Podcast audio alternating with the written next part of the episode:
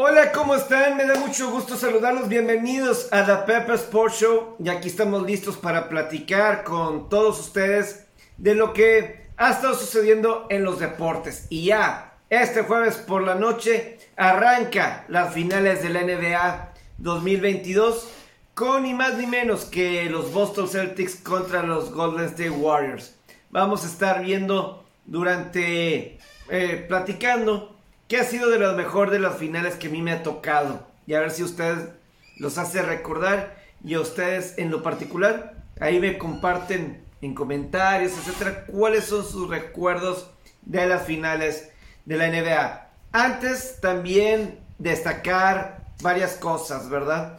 Una, eh, lo de Dustin Johnson, lo platiqué ayer a extenso, está lo que pues él elige jugar en este torneo de la próxima semana en Londres de esta Superliga de Golf, de esta liga de golf financiada por el gobierno de Arabia Saudita, por empresarios de Arabia Saudita.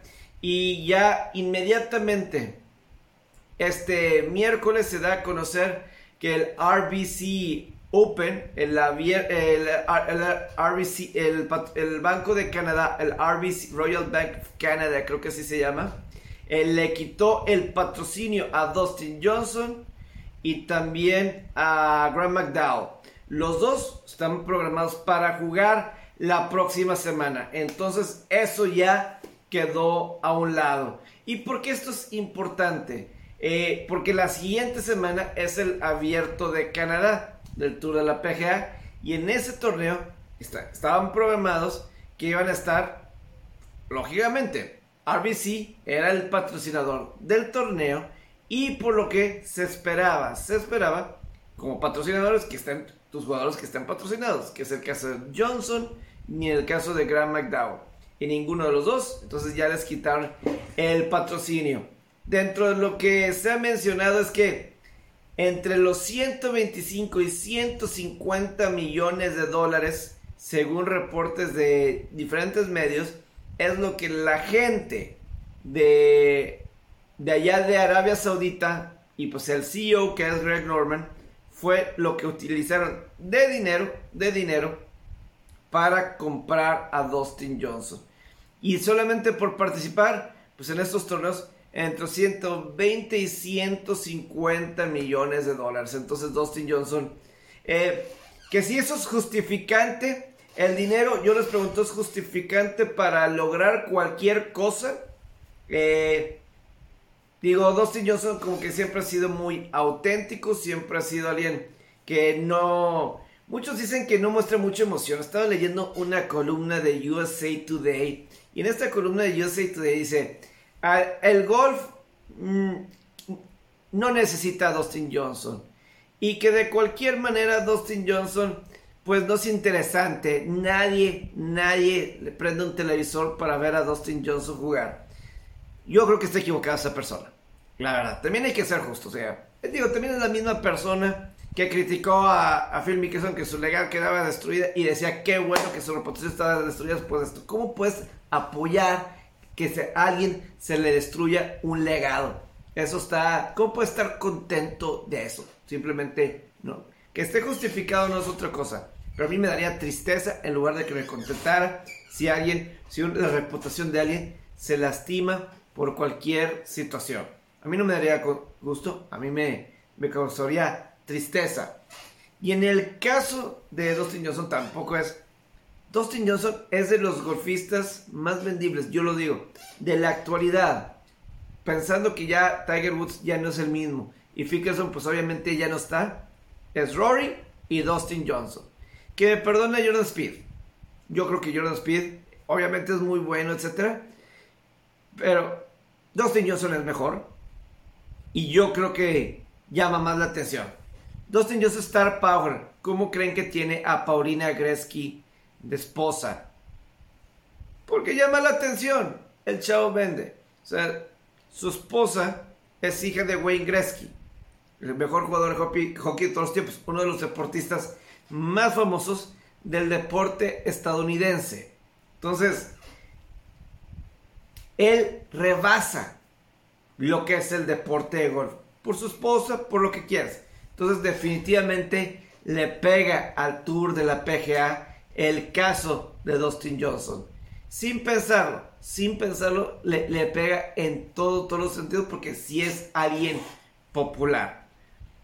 Obviamente hay otros jugadores y ver hasta dónde llegan. Ya perdió eh, un patrocinio, pero aquí sí les digo, ¿qué tanto el dinero debe de valer? ¿Qué tanto el dinero debe de pesar para tomar una decisión de trabajo? Lo es todo, porque yo creo que ese es el argumento principal en contra de jugadores como Phil Mickelson, que también está, piensan muchos, que tarde o temprano se va a decir que él es uno más para estos torneos. El caso de Phil Mickelson y Johnson. Estos son jugadores que realmente, por el puro dinero, se, me cuesta trabajo pensarlo. Tienen mucho dinero. Tienen mucho dinero los, los dos, ¿verdad? Y voy a decir a alguien como Grant McDowell con todos los negocios que tiene y, por ejemplo, también me sorprende que esté ahí Luis Ustaisen. ¿verdad? También está Louis Oosthuizen, que, pues bueno, pues el año pasado estuvo la pelea en cada medio, ¿verdad? Está ahí en el torneo. Sergio García, entre todos. Pero, o sea, no estamos hablando de deportistas. Sobre todo voy a quedarme en Johnson y Mickelson. También voy a subir los otros, pero en el caso de estos dos, o sea, yo que a ellos les esté faltando dinero. Y yo creo que eso es lo que la gente... O sea, si, es por dinero, me cuesta trabajo pensar que ese sea un motivo, ¿verdad? O el único motivo. Yo creo que habría otras razones, otras cosas necesariamente que hacer o que cuestiono. Entonces, es lo que yo siento en el caso de él. Si a lo mejor, vamos a decir, un futbolista, ¿verdad? Que apenas está saliendo usted a fuerzas básicas y, él le ofrece esa clase de dinero, creo que se podría entender más. Aquí pues que si es dinero sucio, de los árabes, si es dinero, o sea, no bueno, cada quien. Pero nadie se va a sentir mal por estos golfistas la verdad.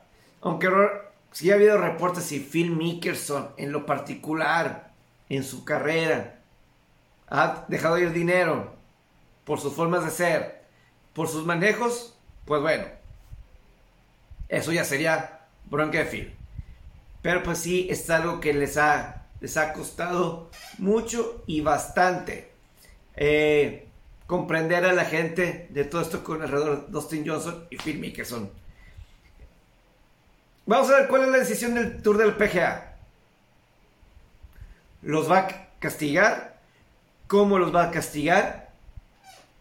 Eh, la semana después del torneo este de golf es el campeonato del abierto de Estados Unidos, el mayor de golf. Entonces, y se supone, lo decía ayer, que el Tour de la PGA y los majors son cosas aparte. Pero tanto el Tour de la PGA como el Tour Europeo, te ganas tus lugares en estos campeonatos por cómo te van estos torneos. ¿Verdad? Los van a aceptar jugar. Dustin Johnson es un campeón del... Eh, ah, no. Sí, es campeón del US Open, claro, lo ganó en Oakmont en el 2016. Es elegible. Luis Oosthuizen fue número 2 el año pasado. Es elegible. Sergio García no sé si todavía tenga elegibilidad, pero está en el ranking. Es elegible. ¿Qué van a hacer? Yo creo que sí los deberían dejar jugar. Porque al parecer todo pinta y todo se señala que esto va a ser, se va a definir en la corte. En la corte. ¿Por qué? Porque van aquí a argumentar los golfistas que no hay fundamento para que el Tour de la PGA prohíba a los golfistas a que vayan a jugar a otra liga, a otra parte.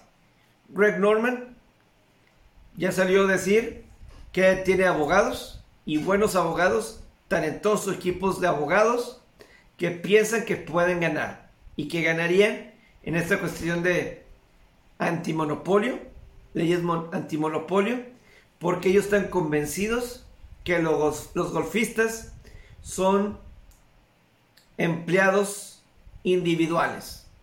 Es decir, no son controlados por una empresa. Que ellos pueden jugar donde ellos quieran. Porque pues el Tour de la PGA les dicen, no pueden. Entonces, el Tour de la PGA les va a prohibir eso. Les va a prohibir eso. Eso está por verse.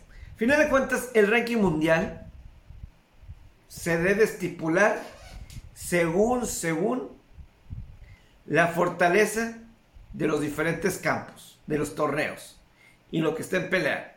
Y según eso, pues eso se conforma mucho esto de los majors. Entonces, vamos a ver qué es lo que sucede. Esto va para largo, esto va para, para largo, pero está bueno. Ya Rory McIlroy, él ya, ya comentó y para él le da, le da igual, ¿verdad? Pero bueno, esto es, vamos a escuchar, vamos a escuchar esto de Rory McIlroy. I'd say indifferent is probably the, the way I would describe it. A couple of a couple of surprises in there, I think. Um, I certainly don't think they should drop the hammer. Um, look, they're well within their rights to enforce the rules and regulations that have that have been set, but um, there's going to be an you know, it's going to end up being an argument about what those rules and regulations are. So. Um, like I have some very close friends that are that are playing in this event in London, and I certainly wouldn't want to stand in their way to for them to do what they feel is right for themselves. Pero bueno, también en una noticia triste en cuestión de, de la NFL, eh, muchas tragedias en la NFL, muchas tragedias así en el mundo. Sinceramente no sé lo que está pasando, o sea, yo la verdad veo lo que está pasando en el mundo. Eh, es, es triste y ojalá pase algo para que se detenga todo esto. Eh, simplemente el rumbo, decisiones y pues, secuestros, guerras y en el caso de NFL pues muertes. Eh, pues ojalá, ojalá que todo, bien. Y ahora pues resulta que por ahí de las 6 de la tarde empieza a llegar nota de que encuentran muerto a Marion Barber, ex corredor de los Vaqueros, ex corredor de los Osos de Chicago, que principalmente se dio a conocer con los Vaqueros, corredor que salió de la Universidad de, Minnesota. Y pues básicamente en el 2007, 2009, por un tiempo de un par de años, eh, por un tiempo de que voy a sacar aquí pocos datos de él, por eso me estoy acercando. Eh, quiero sacar aquí la información exacta, sobre todo porque estoy diciendo la Universidad de Minnesota y quiero asegurarme que sí, que haya sido, eh, sí, efectivamente, fue seleccionado en el 2005 de la Universidad de Minnesota ya para el 2007 eh, a Julio Jones. Julio Jones era el titular ahí en Dallas, pero ya para el 2007, 2006, 2006 fue la última temporada de Dallas que tuvo de head coach a Bill Parcells y luego ya 2007 pues con Wade Phillips. Julio Jones era quien empezaba de titular, pero quedaba claro que Marion Barber era el más efectivo y obviamente tenía un estilo duro de correr, fuerte, o sea, que golpeaba, golpeaba, él daba los castigos, él daba los golpes duros Y pues en los últimos años, pues sí hubo reportes de problemas fuera del campo. Eh, o sea, en los últimos años que ya no tenía trabajo, pero de arrestos, problemas con la ley, todo eso pues estaba causando cosas ahí bastantes lamentables para Mario Barber. Y pues obviamente aquí se viene toda la cuestión de, del CTE, ¿verdad? De esta enfermedad del cerebro y pues el estilo de juego. Hay a veces que yo digo en algunas cuestiones eh, si está bien, o sea, que tantos... O sea, obviamente estaba justificado, pero también pues por otra parte ahí... O sea, muy, muy lamentable. Y, aquí con lo de CTE, pues sí es algo muy, pero muy... Puede ser algo válido, pero pues hemos visto lo de Jeff Gladney, ¿verdad? el jugador este que Minnesota y de Arizona, ¿verdad? De estos dos jugadores de Minnesota y de Arizona, en el que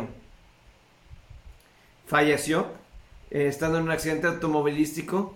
También otro, este, ¿quién más? Así recientemente, simplemente no han sido buenas, buenas semanas, eh, buenos meses alrededor del fútbol americano y simplemente pues no ha sido nada, nada bueno, pero pues eh, eh, es triste, es triste y, creo que el mismo Des Bryant tuiteaba de que no le gustaba ver jales de Marion Barber porque pues por cómo estaba pues recientemente. Se me olvidaba lo de Marius Thomas que pues también falleció el caso de, de Marius Thomas, ¿verdad? El caso de Marius Thomas como también eh, pues falleció por que había sufrido un accidente que previamente había sufrido un accidente y eso le causó problemas y pues también eh, falleció. Simplemente, eh, pues la NFL no ha sido un buen tiempo, no ha sido algo, algo bueno y pues ojalá, pues vamos a esperar, pero pues sí, Mario Barber desafortunadamente pues, pues fallece, ¿verdad? Eh, quiero. en Grandes Ligas más adelante voy a platicar algo. Que no tengo chance porque ha habido muchas cosas. A ver si mañana, pero. De, de, la bronca. Ya, ya les había hablado lo de Jock Pierce y Tommy Pham, ¿verdad? Pero me voy ahorita con una previa de, la, de las finales de la NBA, ¿verdad? De las finales de la NBA con Boston y Golden State. Aquí yo me voy a ir específicamente con los recuerdos de la postemporada, de la, eh, de la final de la NBA. Yo en lo particular empecé a ver eh, las finales de la NBA, pues como alguien de mi edad, pues obviamente con Michael Jordan, ¿verdad? Eso fue lo principal. Pero empecé a grabar las finales de la NBA en 1999, justamente el año después que Jordan deja a los Bulls y que se acaba el reinado de los Bulls. Si no, nos acordamos, en el 99 pues se vino paro laboral y cuando se acabó el paro laboral se retiró Michael Jordan, eh, Scottie Pippen cambió de equipo, Phil Jackson dejó a los Bulls también, Dennis Rodman pues igual y pues bueno, si vieron Dallas Dance y todo eso. Pero si contamos la final de es de, del 99, estamos hablando 99, 2000, 1, 2, 3, 4, 5, 6, 7, 8, 9, 10, 11, 12, 13, 14, 15, 16, 17, 18, 19, 20, 21. La, final número 24. Ahora ya son 24 finales de NBA que estaré grabando. 24 finales. Son un montón de finales. La verdad, son un montón de, finales. Y lo que está, eh, o sea, por ejemplo, esta serie de Boston Golden State creo que son de las más parejas que me ha tocado. O sea, hay muchos argumentos porque los dos pueden ganar. Creo que por lo general Eh, muy predecible, siempre he dicho que la postemporada del básquet es muy predecible. Pero a final de cuentas, en esta final yo la veo que hay argumentos para ambas partes. Por el lado de Boston, un equipo bastante sólido, que llevan muchos años jugando juntos, y me que busque convertirse en un coach en Boston, uno más, creo que son como 5 o 6, que en su primer año con el equipo es campeón. Pero el grupo de jugadores ya lleva tiempo jugando juntos. Habían llegado a finales de conferencia 2017 y creo que otras cuatro veces.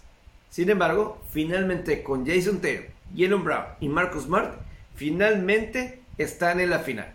Entonces, el que llevan tiempo jugando juntos, que llevan tiempo estando al mismo tiempo, finalmente tenemos aquí a, Boston en la final. Mientras que por parte de Golden State, alguien que está jugando su sexta final en ocho años. Algo que no se ve desde el tiempo de Michael Jordan, que jugaron seis finales en ocho años. Ahora Golden State, sexta vez en ocho años, están en la final. Entonces, creo que yo me acuerdo, series que yo me acuerdo que se, estaban bastante parejas. Entrando, la del 2005 de San Antonio contra Detroit.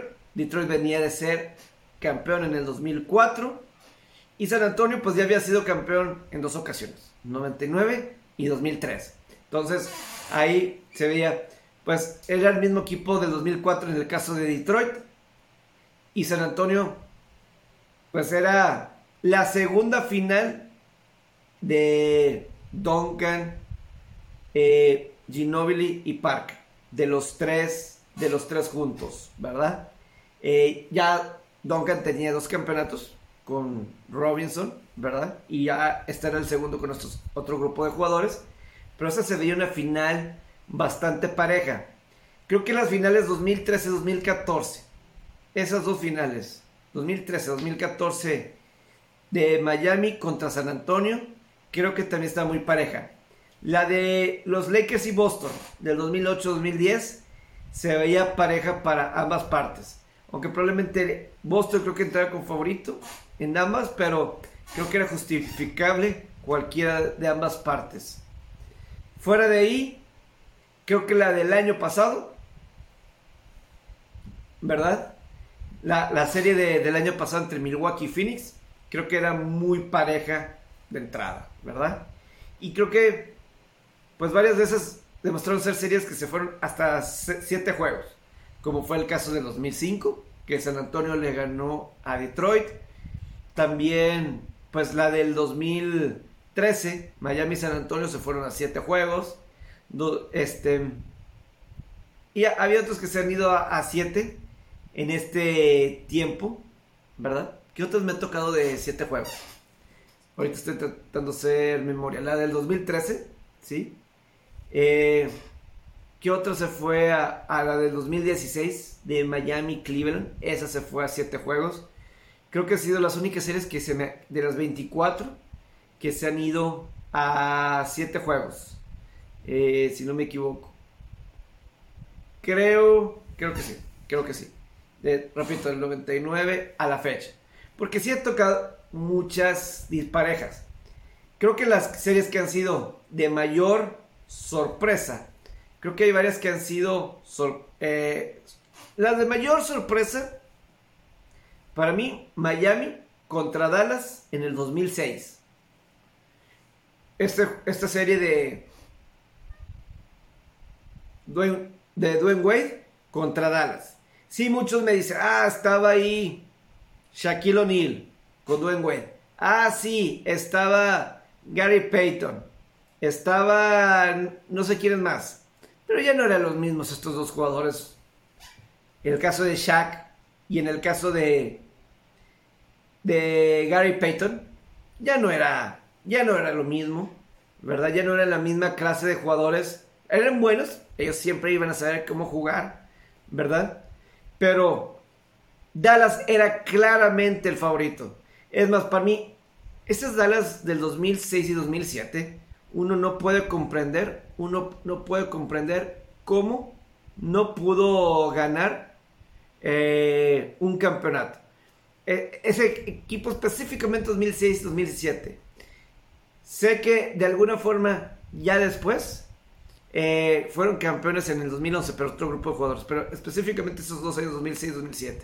El Dallas en el 2007 perdió la primera ronda contra Golden State. Entonces, ahí es básicamente lo que ha llegado así. Pero ese para mí sí fue una de las mayores sorpresas. Eh, creo que eh, viceversa, el 2011, viceversa, el, el, el 2011 de Dallas contra Miami, creo que también es la sorpresa. Ahí era el favorito, era el la primera final de LeBron James con Miami, con Dwayne Wade y Chris Bosh juntos. Miami el favorito y Dallas como que ya lo último de darle whisky, yo todavía siguió por unos años, pero tú dices, ya no whisky hasta el final. Y ahora sí no whisky hasta el final logró que pasara, ¿verdad? Hasta que, eh, pero Miami era el favorito. El Cleveland, ¿verdad? Eh, eh, el Cleveland del 2016, definitivamente contra Golden State, una tremenda sorpresa. Era, era favorito Golden State. Estableció récord de victorias. estableció estableció récord de eh, de, victorias Golden State. Y Cleveland de alguna forma logró pues ganar hacer remontar el 3-1. Creo que ese es de las... El de Toronto contra Golden State. Claro, pues obviamente fueron las lesiones y todo eso, pero claramente esa era como que una de las más grandes sorpresas que ha tocado estos 24 años. Ha tocado, sí, algunos juegos o finales eh, algunos juegos, este, por ejemplo, las finales de Lakers contra Filadelfia en el 2001, o Lakers contra Brooklyn, Brooklyn disparejas por completo, o Golden State Cleveland ya con Kevin Durant, era muy dispareja, no, era, no era justa la pelea, demasiada desbalanceada hacia uno o hacia otro, no tenían esperanzas así alguna. El Lakers Orlando, más o menos. O bueno, el San Antonio contra Cleveland, el primero de LeBron James, también muy parejo, de barrida. Entonces, es que yo creo que es más difícil tener serie competitiva en el básquetbol, porque si eres bueno, vas a ganar la gran mayoría de, de los partidos. Realmente el mejor va a ganar la mayoría de las veces en el básquetbol. En otros deportes existen las sorpresas o en el, algo como en el fútbol, béisbol, en que me gusta el hockey, o hasta en el golf, pues a veces el mejor no sale en su día, ¿verdad? Y acá, como es anotar tantos puntos tarde o temprano, el mejor va, va a ganar. Puede salir un mal día tirando, pero no va a ser en dos, no va a ser en tres. Eh, y va a ganar la mayoría, salvo alguna lesión y todo eso, ¿verdad? Entonces, yo creo que ahí eh, yo sí le veo por ahí una gran, gran eh, ventaja. O sea, así. Pero esta serie de Boston Golden State, yo lo veo más parejo. Yo, mi pick, voy con Golden State, que debe ganar en 6 o en 7 esta serie. Yo me voy con Golden State que gana en 6 o 7 partidos eh, la serie. No me sorprendería que fuera Miami, pero yo me voy con Golden State. Me gusta el liderazgo de Steph Curry y Clay Thompson ahorita. Y me asustó un poquito el que le dio un poquito de miedo tomar la batuta del juego en los minutos finales.